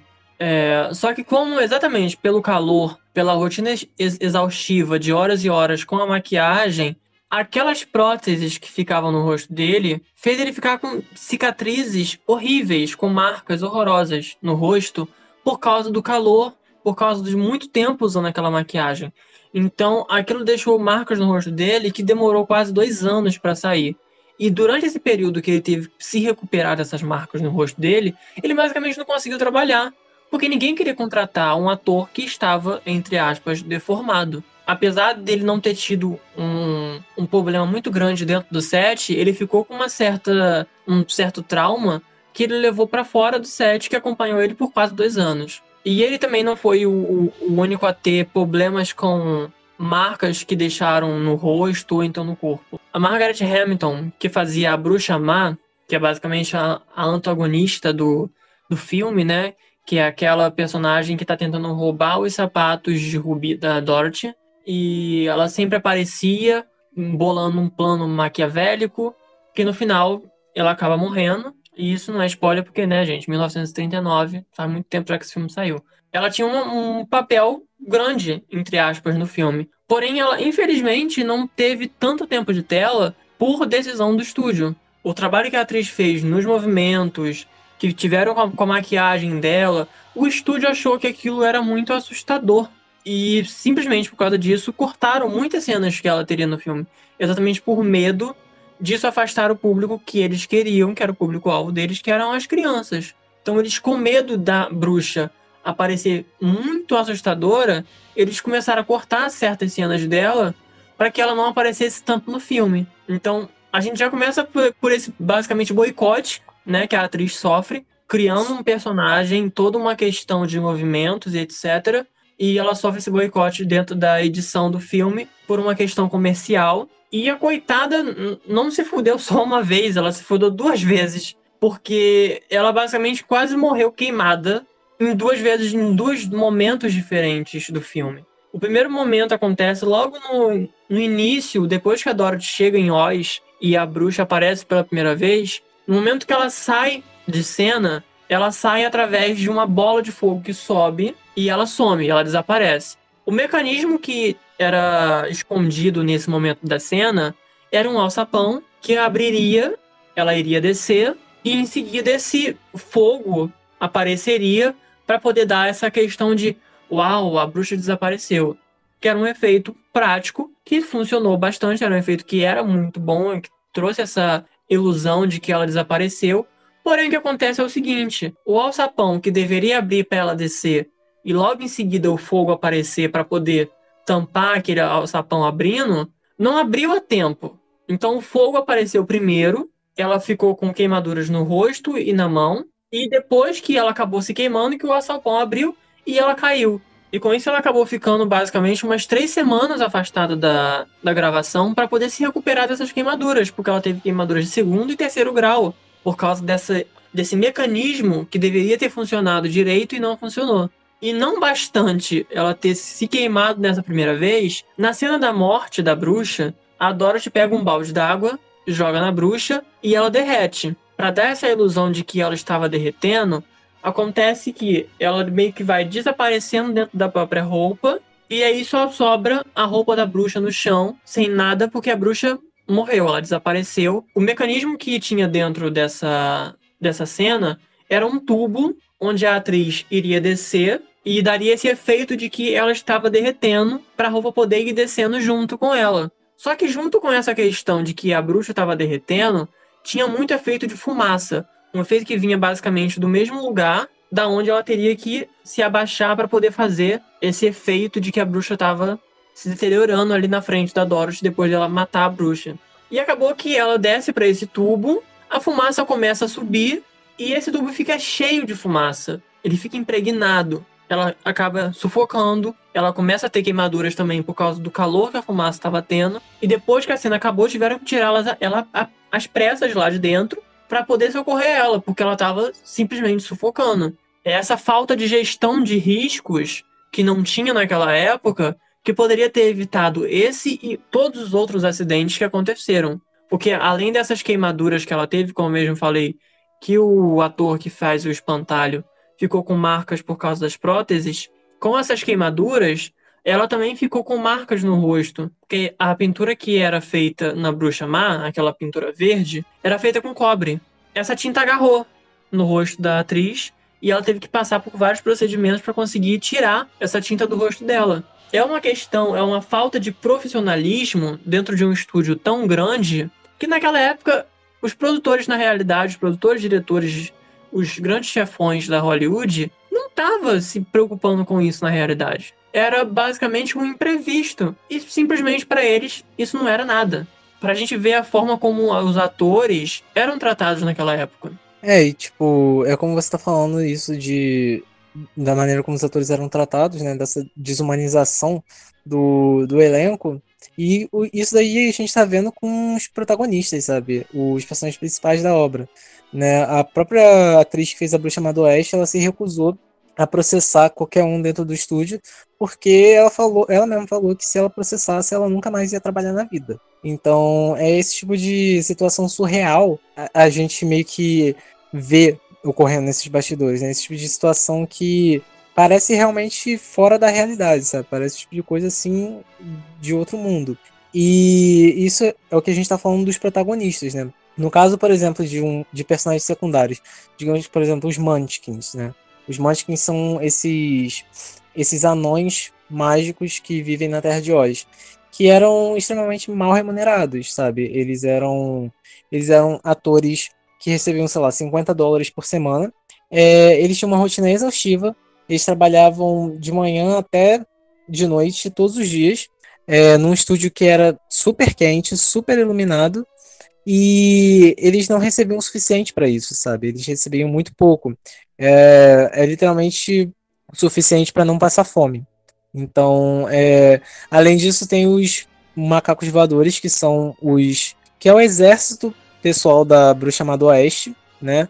Eles, eles são personagens que precisavam voar e precisavam fazer pousos, precisavam ter toda esse, essa movimentação dinâmica aérea pelo set. E isso era feito com eles sendo colocados em cordas. E muitas vezes essas cordas ou arrebentavam ou resultavam em pousos mal feitos, onde os atores vestidos de macacos se estabacavam no chão. Então, mesmo hoje, hoje em dia, é, é, o tipo de parada que precisa ser analisada, que precisa ser estudada a fundo, porque de, é algo que é frequente desde aquela época. Só que nessa época a mobilização pelos direitos desses trabalhadores era muito mais abafada, era muito mais focada por, por esses grandes estúdios. E claro, né, depois de todas essas coisas que aconteciam com os coadjuvantes, antagonistas, figurantes, é, a gente deixa por último a grande estrela do filme. E não é porque ela era a protagonista de O Mágico de Oz que ela ficou livre de todas essas coisas ruins que aconteciam. A Julie Garland não, não se acidentou, ela não teve problemas com a pele, ela não foi envenenada, mas, apesar disso tudo, ela acabou sofrendo bastante no set de filmagem. E não só no set, o sofrimento da Judy Garland começa bem antes. É, a Judy Garland ela estreia dentro desse mundo de fama num trio que era chamado de Irmãs Gunn, que era ela e mais duas irmãs. Nesse momento, essas irmãs, esse trio de irmãs, começou a fazer sucesso e a MGM cresceu o olho e quis contratar. Então, a Judy Garland ela assinou o contrato com a MGM quando ela tinha 13 anos de idade. E desde esse momento, a MGM, ela, não só a MGM, toda Hollywood, ela tinha um histórico de tentar controlar o máximo que conseguia todas as atrizes. E isso incluía controlar o sono e controlar o peso. Então, desde os 13 anos, a Judy Garland ela começa a tomar pílulas para controlar o peso dela e controlar o sono dela para ela poder ficar mais agitada, mais animada e para poder aguentar a rotina de gravação. Como o Matheus mesmo falou, eles começavam de manhã e terminavam de noite. Era mais ou menos de 7 da manhã até 7 da noite, de segunda a sábado. Era basicamente a rotina de gravação que eles tinham. Então eles tinham que fazer a, a, as atrizes ficar o máximo acordada possível para poder dar o seu melhor lá na hora de gravar. Então eles faziam isso, davam essas pílulas para emagrecimento, para controlar o peso, para continuar no, no padrão que era aceito como uma beldade de Hollywood. Então, desde quando ela tinha 13 anos, ela já começa a conhecer essa parte sombria de Hollywood. Quando ela tem 16 anos, ela assina para poder gravar O Mágico de Oz. Ela continua tomando essas pílulas, aumenta inclusive essa dose, porque agora ela é a protagonista de um filme, então ela precisa controlar o peso mais do que nunca, ela precisa estar acordada mais do que nunca, porque ela precisa atender aquilo que o diretor e os produtores queriam, sem se importar como ela estava se sentindo, como ela estava achando daquilo que estava acontecendo com ela. Um dos momentos mais emblemáticos que acontece nas gravações diretamente com a Judy Garland é uma cena onde ela tem que dar um tapa na cara do leão. A Judy Garland, uma menina de 16 anos, nesse, nessa cena de bater no leão, ela simplesmente descontrolou e começou a rir, porque ela achou muito engraçado a cena. Então ela não parava de rir, ela teve uma crise de riso. E o diretor, o diretor principal do filme, que ainda estava cuidando das gravações nesse momento, o Victor Fleming, ele simplesmente levantou, foi até ela e deu um tapa na cara da Judy, para que ela pudesse parar de rir e dar continuidade para a cena, porque eles tinham que gravar. Então, para a gente ter uma noção de como os diretores e produtores, as pessoas que eram grandes dentro da indústria, abusavam do poder que tinha em cima de pessoas que ainda estavam começando, pessoas que eram menores, que não podiam levantar e falar: Você não vai fazer isso comigo. Porque, como o próprio Matheus trouxe em relação à atriz que fazia a bruxa má, ela não, não, não ia pensar em falar nada, em processar ninguém, porque ela não queria perder o emprego dela. Se ela fizesse isso, ela simplesmente ia ter a carreira dela destroçada e ela nunca mais ia atuar. Então, a Judy Garland, uma menina de 16 anos, teve que, de alguma forma, se recompor daquele tapa que veio completamente do nada por um diretor maluco que achou que tinha o direito de levantar e dar um tapa na cara dela para ela poder parar de rir e continuar a gravação. E não só isso, uma das coisas também que a Judy relata era a má relação que ela tinha com os próprios companheiros de cena. Aquelas cenas lindas dos quatro andando pelas estradas de tijolos amarelos, ela, o espantalho, o homem de lata, o leão, que parecia algo tão feliz, na realidade era só mesmo em frente às câmeras, porque eles não tinham um relacionamento bom. Por quê? Os outros três atores tinham medo de serem ofuscados pela Dorothy que era a protagonista. Então, em todo momento das gravações, a Judy relata que eles ficavam empurrando ela, que eles ficavam tentando entrar na frente da câmera quando ela estava no foco, para poder aparecer, para de alguma forma não serem ofuscados, não ficarem de fora dos planos das câmeras. Apesar da Dorothy ser a protagonista e eles eram coadjuvantes, né, porque a história principal gira em torno da Dorothy. Eles são necessários para a história acontecer? Óbvio, mas a história não acontece sem a Dorothy. Então ela era a protagonista e era óbvio que ela teria mais destaque do que eles, inclusive pelo fato dela aparecer do primeiro minuto do filme até o último. Mas mesmo assim eles não queriam perder a vez de aparecerem na câmera. Então eles empurravam ela, entrava na frente da câmera, é, fazia de tudo, puxava ela pela roupa para conseguir aparecer primeiro na câmera. Pra gente ter uma noção de que são basicamente três atores velhos implicando com uma garota de 16 anos, porque eles não queriam perder os holofotes para ela. Pra gente ter uma noção de como as coisas aconteciam e de como isso era visto como a coisa mais normal do mundo, porque ninguém interferia, ninguém falava nada, porque era a forma de se trabalhar naquela época.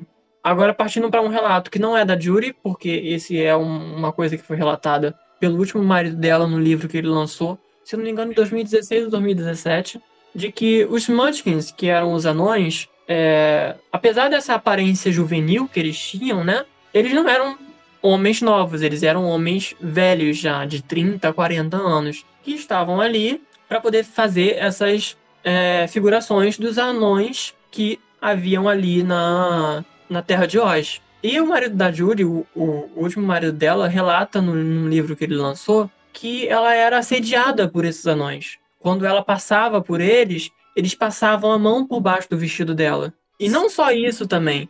Teve uma situação também que o próprio diretor-geral da MGM ele assediou a Judy Garland, que ele aproveitou um momento de conversa com ela, onde ele estava tentando passar as instruções do que o estúdio queria para o filme, e ele tocou e segurou o seio dela para falar que estava sentindo o coração dela, porque era de onde a canção ia sair. Pra gente ter uma noção de quão absurdo isso é.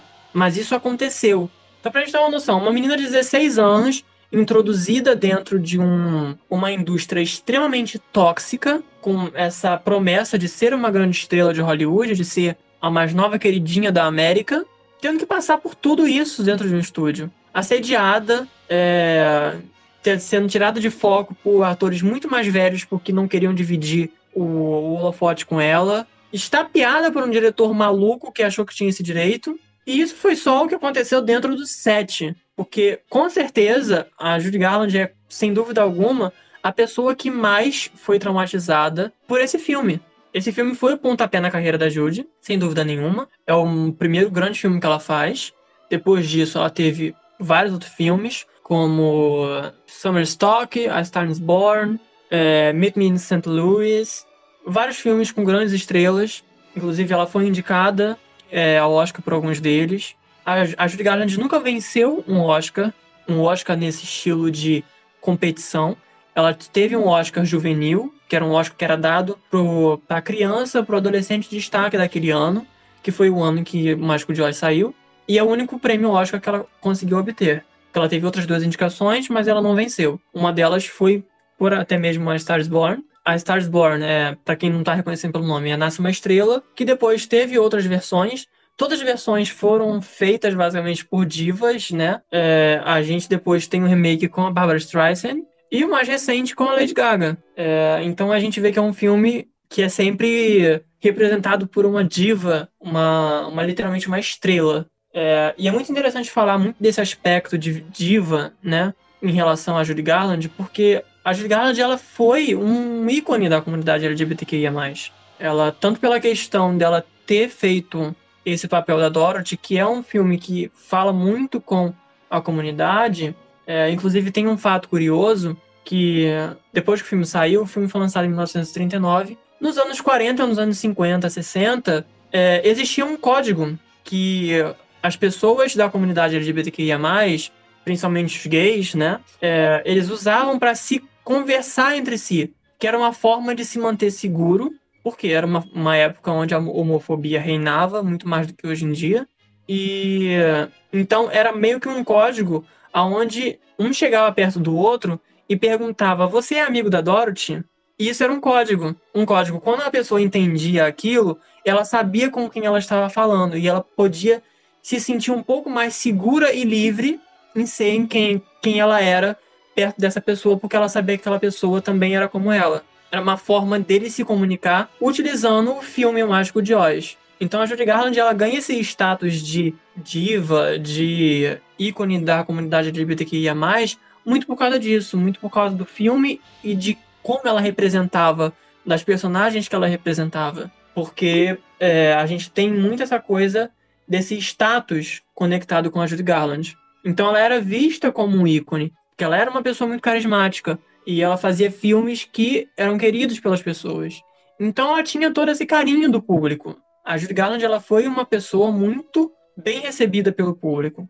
Porém, Hollywood destruiu ela, principalmente o Mágico de Oz. O filme que deu o pontapé na carreira dela também foi o causador de um trauma que ela levou pro resto da vida. Primeiro, a Judy Garland ela se viciou nessas pílulas de emagrecimento, de controle de sono e tudo mais que davam para ela incessantemente durante as filmagens. Ela se viciou e ela levou esse vício com ela até o final da vida dela, porque a Judy Garland se suicidou, ela teve uma overdose. Então a gente vê o quanto que é, Hollywood acabou destruindo essa pessoa uma menina que tinha sonhos. Então a Judy Garland, quando ela tinha 19 anos, ela acabou engravidando e ela foi obrigada pela mãe dela e pelos diretores, os grandes chefões da MGM, a abortar a criança. Ela, tem uma, ela, ela, ela tinha uma relação muito conturbada com a mãe dela. Inclusive, é para a gente fazer até um paralelo de que isso não é algo exclusivo dos anos 30, dos anos 40. É, a Judy Garland ela foi introduzida nesse meio artístico por causa da mãe. A mãe queria dinheiro, botou as três filhas para trabalhar, e a Judy Garland foi que estourou, e a mãe tirava tudo que ela podia da Judy Garland. Com qualquer papel que aparecia, ela aceitava, ela estava lá fazendo aquela rotina exaustiva de gravar, emendava em outro filme, isso tudo pelo dinheiro. Então ela não tinha uma boa relação com a mãe dela, porque. E para fazer esse paralelo, é, esse mês mesmo, se eu não me engano, esse mês ou mês passado, saiu uma notícia da Janet McCurdy, que, para quem não sabe por nome, é a Sam de iCarly. Ela hoje em dia ela não atua mais, exatamente porque foi um lugar muito tóxico para ela. E a mãe dela faleceu em 2013. E ela tá lançando um livro de memórias que o, o título do livro é Eu Estou Feliz Porque Minha Mãe Morreu. E é exatamente sobre isso. Sobre como muitas vezes os familiares, mãe, pai, tio, tanto faz, qualquer pessoa que esteja como responsável daquela atriz ou daquele ator, introduz ele dentro desse meio que é extremamente tóxico, extremamente cansativo, com a intenção, com o objetivo de conseguir dinheiro, não percebe o mal que está fazendo para aquela criança ou para aquele adolescente, seja qual for a idade que ele esteja entrando ali. Porque aquele não é um ambiente saudável para uma criança. Mas isso nunca foi um, um assunto de muita importância naquela época.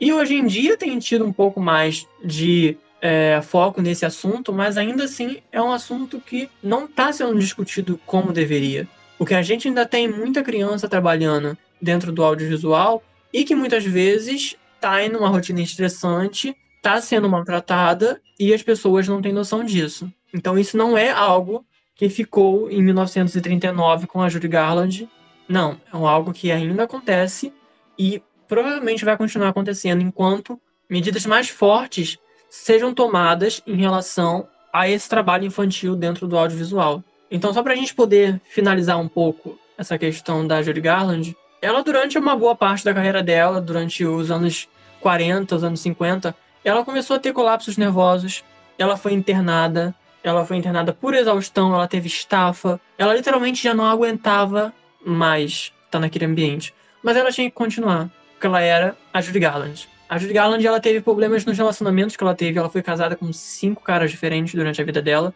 Um deles, o Vicente Minelli, que é o pai da Liza Minelli, que é a filha da, da Judy Garland. E toda essa coisa conturbada que ela acabou tendo que conviver durante todos, basicamente, todos os anos da vida dela, culminou na morte dela. Ela tinha 47 anos quando ela se suicidou. Foi encontrado no organismo dela uma quantidade enorme de sedativos. Foi poucos, poucas semanas, se não me engano, poucas semanas depois que ela fez 47 anos. E, inclusive, tem um fato muito curioso em relação à morte da Judy Garland, que no dia em que ela faleceu, houve um tornado no Kansas. Então, é, é quase uma coisa, né, espiritual, né?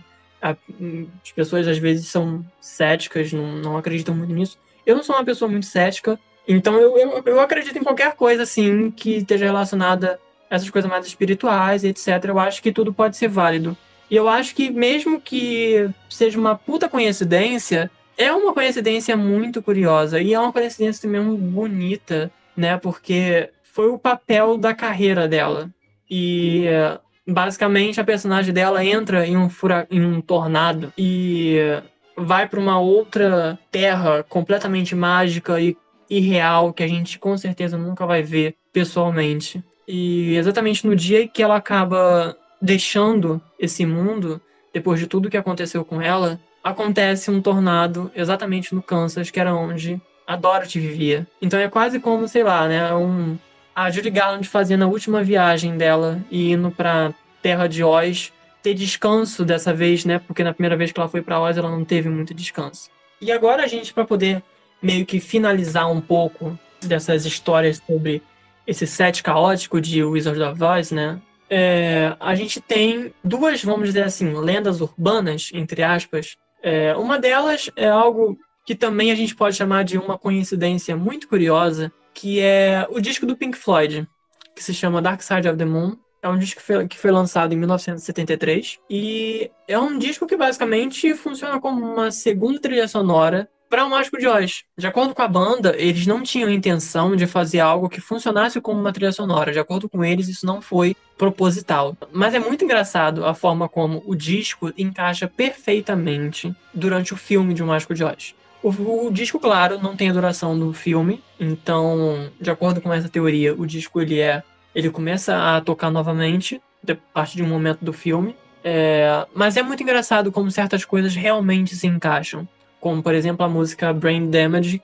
aparecer exatamente no momento em que o espantalho aparece no filme. O espantalho que não tem um cérebro e que quer achar um cérebro. Então tem um momento em uma das músicas onde é possível escutar um avião passando e uma pessoa gritando dentro desse avião. E nesse exato momento, em, em O Mágico de Oz, a Dorothy está olhando para cima e ela segue alguma coisa com os olhos. Então é uma coisa que chega a ser até assustadora de se falar, essa coincidência. Eu acho que provavelmente isso não tenha sido uma coincidência, eu acho que eles fizeram isso sim de alguma forma para encaixar, porque é quase impossível não ter sido proposital, porque o disco e o filme se encaixam de forma assustadoras. E tem também uma outra lenda urbana do set do Mágico de Oz, né, de que em determinado momento, quando a gente vê a Dorothy com o espantalho, o Homem de Lata e o Leão é, caminhando pela estrada de tijolos amarelos, é, bem lá no fundo a gente vê o que parece ser uma silhueta se balançando, né? E a principal teoria que surgiu a partir disso foi de que aquilo ali seria um dos atores que interpretou um dos Munchkins que teria se enforcado porque quando você olha a imagem e você presta atenção ali no fundo, realmente parece que é uma pessoa enforcada, que é uma pessoa balançando na corda pelo pescoço. É, é o tipo de, de lenda urbana que já influenciou até roteiros para filmes, né? Porque realmente começou a chamar uma determinada atenção esse tipo de história.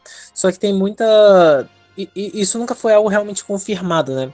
Por mais que às vezes seja tratado como algo certo. A, a principal teoria que desbanca essa é de que seria só um pássaro, um pássaro alto, que estava pelo set, porque durante a execução do Mágico de Oz eram utilizados pássaros para poder fazer essa, essa ponte entre o real e o fantástico, né? Então, existem essas duas. A, a, o lado da lenda urbana diz que é um Mantiquin que se enforcou, enquanto o lado que visa desbancar essa teoria diz que é um pássaro, na verdade, né? Mas a ideia do Mantiquin em si, ela ficou muito popular. Ela, ela, ela também começou a habitar um certo imaginário de, de lenda urbana quando a gente diz, quando a gente fala sobre cinema, né? O Daniel estava falando sobre sobre a Judy Garland, sobre o disco do Pink Floyd, e aí a gente consegue analisar uma espécie de legado que o filme deixa, né, para os atores, principalmente o protagonista, uma espécie de legado traumático e que para a gente que assiste o filme é uma espécie de legado meio que mágico, né, porque é um filme que mudou muito a forma como o cinema era feito e principalmente a forma como o cinema de fantasia é feito, né, porque é completamente diferente do que a gente vê hoje. Mas nada do que a gente tem hoje aconteceria sem as inovações do Mágico de Oz nos anos 30. Né? Então, esse filme, ele ainda é, é realmente um atestado, um teste de tempo, porque ele ressoa na cultura pop até hoje. Então, é, a gente pode ver isso principalmente porque qualquer adaptação que é feita de Mágico de Oz bebe diretamente desse filme, às vezes bebe mais dele do que dos próprios livros.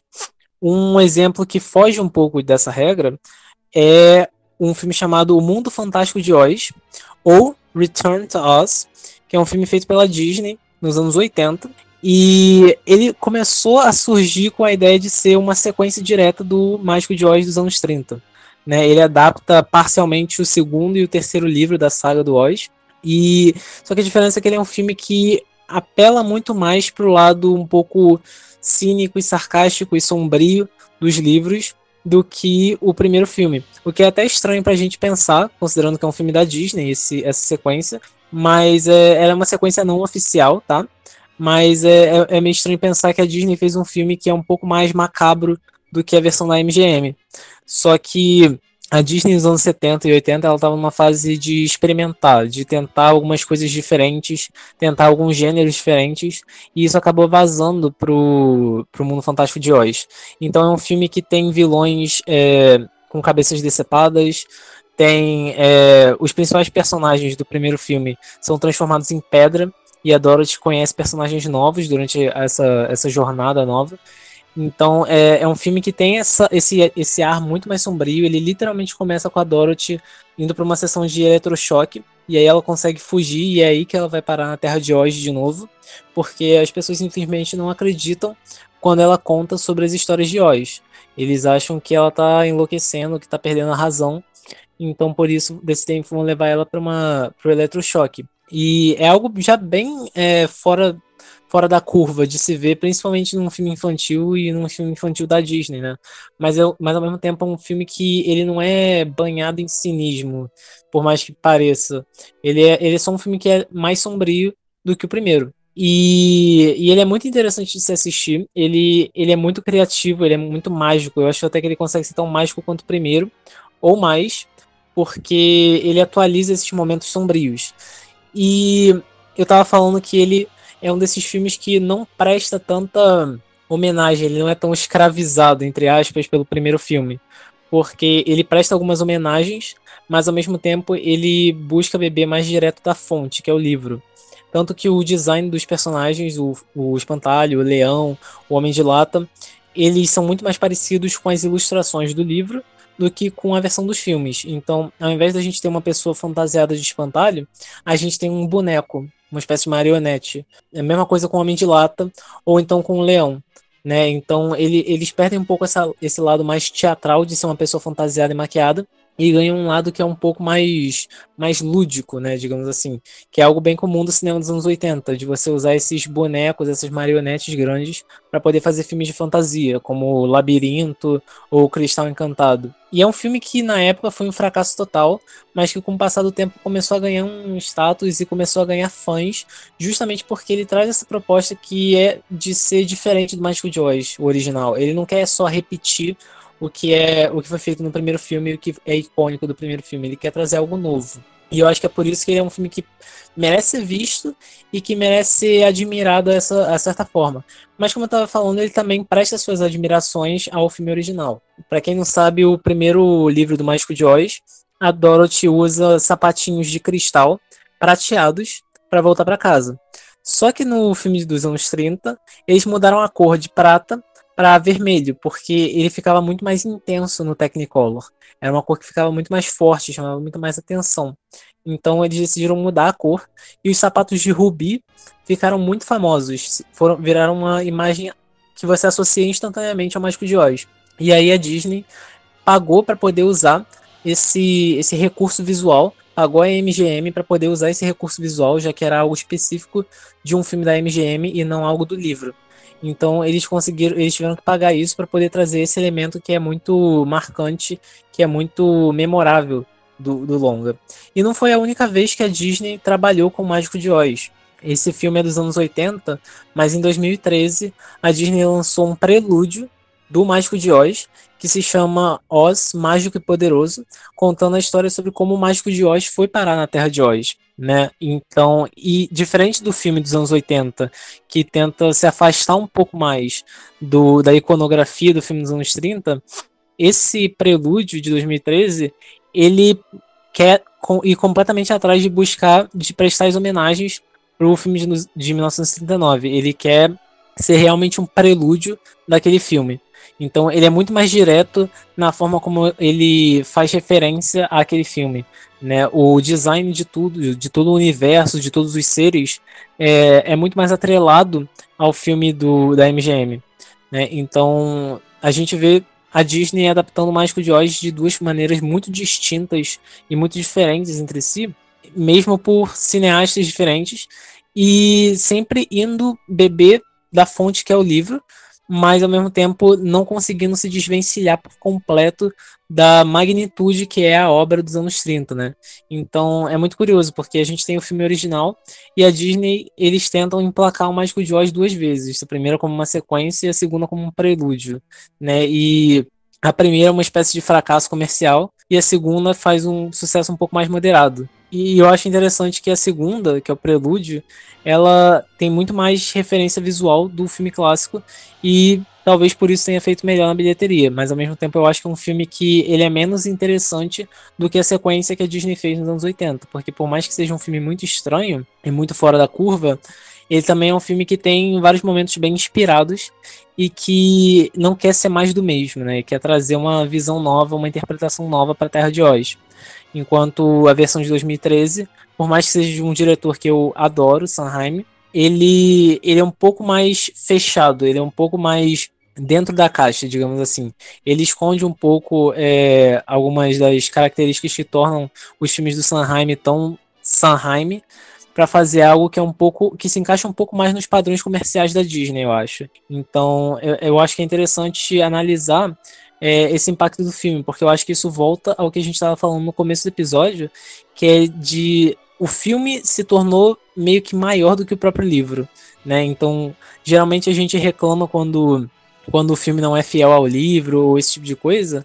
Nesse caso aqui, o filme chega a ofuscar o livro. E como você mesmo falou, é, em relação ao a sequência, né? É, como você mesmo disse, ele não, não fez muito sucesso. Ele não teve uma bilheteria grande, etc. E hoje em dia ele já ganha esse título de cult, né? Que é o que acontece com muitos filmes dos anos 80, anos 70, até anos 90 já. A gente já tem alguns cults, né? Alguns clássicos cult, é, que são filmes que foram rejeitados quando lançaram e que depois de muito tempo foram revisitados e as pessoas começaram a pensar nossa, eu acho que esse filme não é tão ruim assim. E aí eles ganham esse título de clássico cult e as pessoas começam a endeusar ele e dar talvez o valor que ele merecia ter ganhado lá naquela época. Porque é muito, né? Às vezes acontece, né? De terem certas produções que foram lançadas no momento errado, né? Tanto, tanto filme quanto série, álbum musical. Tem vários desses tipos que foram lançados no momento errado, que eles se tivessem sido lançados alguns anos depois, ou então alguns anos antes, teria feito muito mais sucesso. Então acho que Return to Oz é um desses casos, de hoje em dia já ter um pouco desse título de clássico cult, mas na época não ter sido bem recebido. É, e além disso, né, como você mesmo falou, introduziu muito na cultura pop. O Mágico de Oz é algo que ficou muito predominante na cultura pop. E até hoje em dia a gente vê muito disso. É, então, por exemplo, um dos exemplos que a gente tem, assim como você comentou sobre a sequência e o prelúdio, a gente tem um filme que se chama The Wiz, que é de 1978, que é com um elenco completamente composto por atores e atrizes negros. É, eles são colocados nos papéis dos protagonistas, dos coadjuvantes, para trazer essa diversidade, que é algo que na realidade foi muito comum um certo tempo atrás. Por exemplo, tem uma versão de Cinderela com a Whitney Houston como a fada madrinha. E nessa versão de Mágico de Oz, de 1978, a gente tem Diana Ross como Dorothy e o Michael Jackson como Espantalho. É, o Mágico de Oz é algo que literalmente influenciou muito a cultura pop. E a gente pode sim chamar de atemporal, porque até hoje em dia a gente vê ele sendo referenciado em filmes, em séries. A gente tem uma variedade enorme de títulos que se assemelham e que bebem da fonte de O Mágico de Oz. Às vezes do livro, mas principalmente do filme original de 1939. Um desses pontos que prova o quanto O Mágico de Oz é um filme e uma história icônica é que ele, claro, ele já tinha virado um musical lá muito tempo atrás, 1902, 1901, mais ou menos. Logo depois que ele foi lançado em livro, ele foi um, se tornou um musical da Broadway. E anos e anos depois, décadas depois do livro ser escrito, do primeiro musical ser feito, a gente tem uma nova forma de ver o Mágico de Oz, que é através de um livro chamado Wicked. Esse livro foi lançado em 1995, ele é escrito pelo Gregory Maguire, e ele é um livro que conta a história da bruxa má e da bruxa boa. O livro ele alterna entre as duas. Ele tanto mostra a versão da Glinda com a versão da Elfaba. E o Wicked é basicamente uma história reinventando essa terra de Oz, mostrando duas personagens que no filme original não tem tanto destaque. Uma é a antagonista, né, que é a bruxa má, e a outra é uma coadjuvante que aparece no momento que é a bruxa boa, que é a Glinda, que ajuda a Dorothy, no comecinho e no final do filme. E a gente tem esse destaque para as duas, mostrando elas quando ainda nem tinham nascido, mostrando a relação de pai e mãe que elas tinham, depois mostrando elas crianças e mostrando essa interação das duas. E é uma forma muito diferente da gente ver essas duas personagens, que eram basicamente duas bruxas, né, duas entidades mágicas. E de repente a gente vê elas em posições normais. Então é algo muito engraçado, é algo que transforma e subverte um pouco a história de Oz. Eu, particularmente, adoro Wicked. Eu já li o livro, já assisti algumas partes da peça. Uma das peças mais famosas da Broadway. A peça foi estreada em 2003. Já teve inúmeras montagens, inclusive uma montagem brasileira. Mas a montagem mais famosa é a montagem com a Idina Menzel e a Kristen Chanovich, é, que provavelmente são a, a cara de Wicked, né? As duas. São com certeza a escalação mais emblemática da peça. E por muito tempo se pediu um filme de Wicked. E esse filme finalmente vai acontecer. Depois de muita enrolação, o filme finalmente vai acontecer. E ele vai ser interpretado pela Ariana Grande e pela Cynthia Erivo. Eu adoro as duas. E eu tô, sinceramente, muito animado. Porque eu realmente acho que pode sair algo muito interessante. Trazer essa relação dessas duas personagens que, na história principal, meio que foram deixadas de lado para trazer essa nova forma de olhar essas personagens, né? Porque é algo que acabou se tornando muito comum, né? Essa coisa da gente pegar vilões que a gente conhecia, botar uma, um background para eles, sabe? Dar uma história de origem para eles pra gente entender o porquê que ele é mal, né? Porque na realidade ninguém é intrinsecamente mal. Existe algo que aconteceu ali. Então é muito interessante a gente ver isso acontecendo com a bruxa má. A gente ter essa representação dela mostrando por que, que ela é assim. A gente consegue entender quando a gente vê toda essa, essa história. E aí a gente tem a Wicked, que a gente vê a história de uma outra forma. E que é muito interessante, é muito legal ter essas camadas, ter todas essas visões e interpretações de uma única história. Então, para a gente ver o quanto que o Mágico de Oz ainda está presente, não só na versão Mágico de Oz de 1939, mas em todas as versões possíveis que já apareceram em algum momento, seja em filme, seja em série, seja em música, em musical, não importa. O Mágico de Oz é com certeza um nome que está presente na cultura pop, eu acho, não só dos Estados Unidos, que é o lugar da onde ele vem, mas de toda a cultura pop então, basicamente, o que a gente quis tentar trazer um pouco com esse episódio, que está chegando ao fim, é, é para a gente mostrar além um pouco também dessa questão de ah, é um set caótico, olha quanta coisa ruim aconteceu. Sim, essa é a nossa intenção. É mostrar vários filmes que por algum motivo tiveram muitos problemas. Mas não só isso, também abordar certos temas, principalmente dentro do espectro do audiovisual. Tem que ser muito cego para não enxergar o quanto a régua dentro da sociedade sempre pesa muito mais para a mulher. Então, quando a gente eleva isso ao nível de Hollywood, a gente tem uma indústria tóxica, que é tóxica com literalmente todas as pessoas que estão dentro dela, mas que para as mulheres vai pesar mais. Então, a Judy Garland é um exemplo disso, e é um exemplo que infelizmente sofreu muito. Então, a gente tem muito essa questão de que a Judy Garland terminou a vida dela dita como doida, como instável, como viciada, problemática. São palavras que eram associadas a Judy Garland. E a gente pode falar que ela foi uma pessoa injustiçada. Ela foi uma pessoa injustiçada porque dentro daquele ambiente ela não teve escolhas. Ela era obrigada a fazer basicamente tudo. Ela foi obrigada a tomar pílula o tempo inteiro para emagrecer, para controlar sono, para se manter enérgica, isso viciou, isso acabou com a vida dela. Ela teve que pegar papel atrás de papel porque a mãe dela queria muito dinheiro. Isso não é uma rotina saudável para ninguém, não só para uma atriz, para literalmente qualquer pessoa, qualquer ser humano que esteja trabalhando. Você que está trabalhando, você tem uma rotina exaustiva, isso não faz bem para ninguém. Entendeu? Então é muito interessante, é muito necessário a gente trazer esse tipo de assunto, principalmente no caso, eu e Matheus, que a gente está na área de produção cultural, para a gente ter essa noção de que existem certas coisas que são absurdas, que não podem ser repetidas. E também não é porque era 1939 que é socialmente aceito. Na época, ok, as pessoas não ligavam para isso. Mas não é por isso que a gente simplesmente vai fingir que nada aconteceu. É necessário a gente trazer luz em cima desses casos, que a Judy Garland não é o único. A gente tem várias outras atrizes que sofreram na mão de Hollywood. Enquanto isso, a gente tem vários homens, principalmente diretores e grandes chefões de estúdios, fazendo coisas que são literalmente crimes e que ninguém faz nada. Ultimamente, a gente está conseguindo ter uma um movimento em cima disso que está trazendo luz em cima desses casos.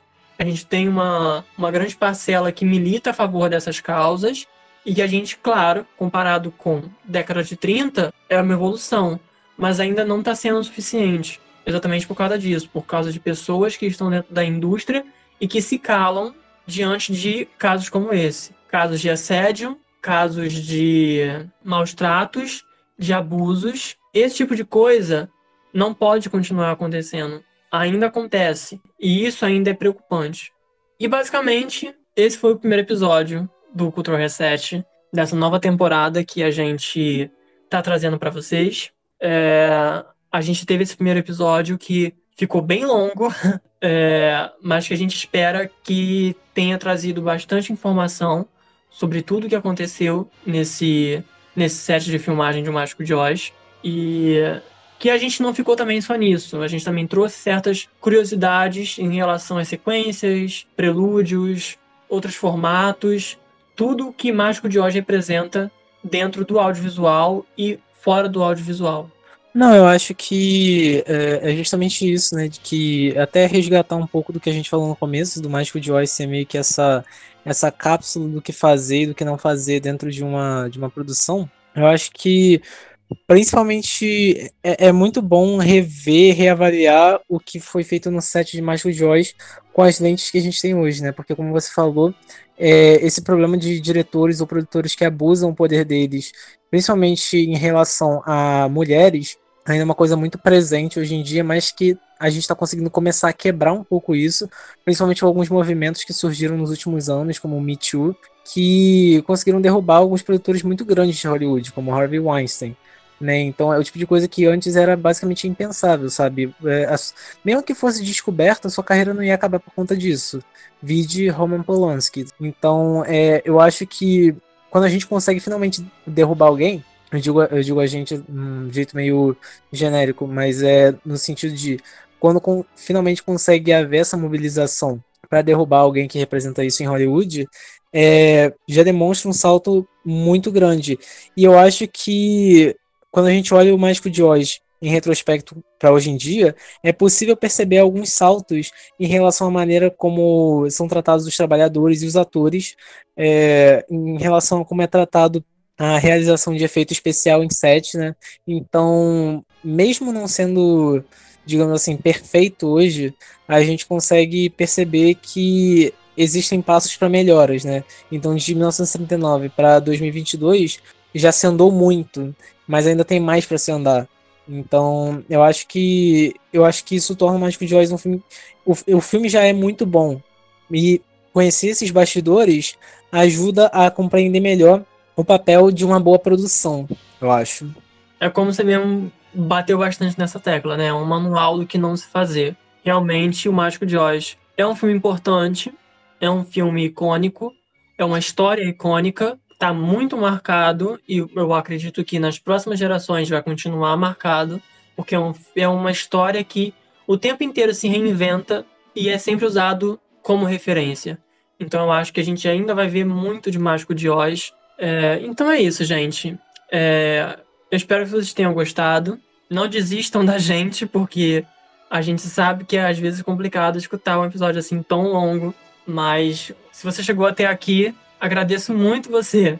É, como a gente sempre faz de praxe, né? Você quiser ficar atento nos próximos episódios que saírem, os episódios não vão sempre sair no mesmo dia, quarta-feira, logo no começo do dia.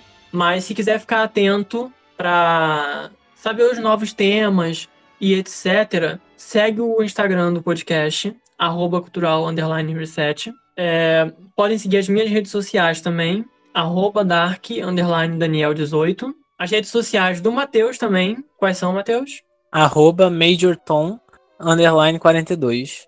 E também o Instagram do Belaco, que é o nosso coletivo. Arroba Coletivo Belaco, em que vocês vão poder ver algumas das produções que a gente falou no começo do episódio e que a gente está começando a lançar aos poucos esse ano. Então tem muita coisa vindo esse ano e eu acho que vocês vão gostar bastante. É isso aí, gente. É... O primeiro episódio dessa segunda temporada chega ao fim. É, eu espero vocês aqui semana que vem, nessa dimensão que eu chamo de Cultural Reset. Tchau, tchau. Tchau, tchau.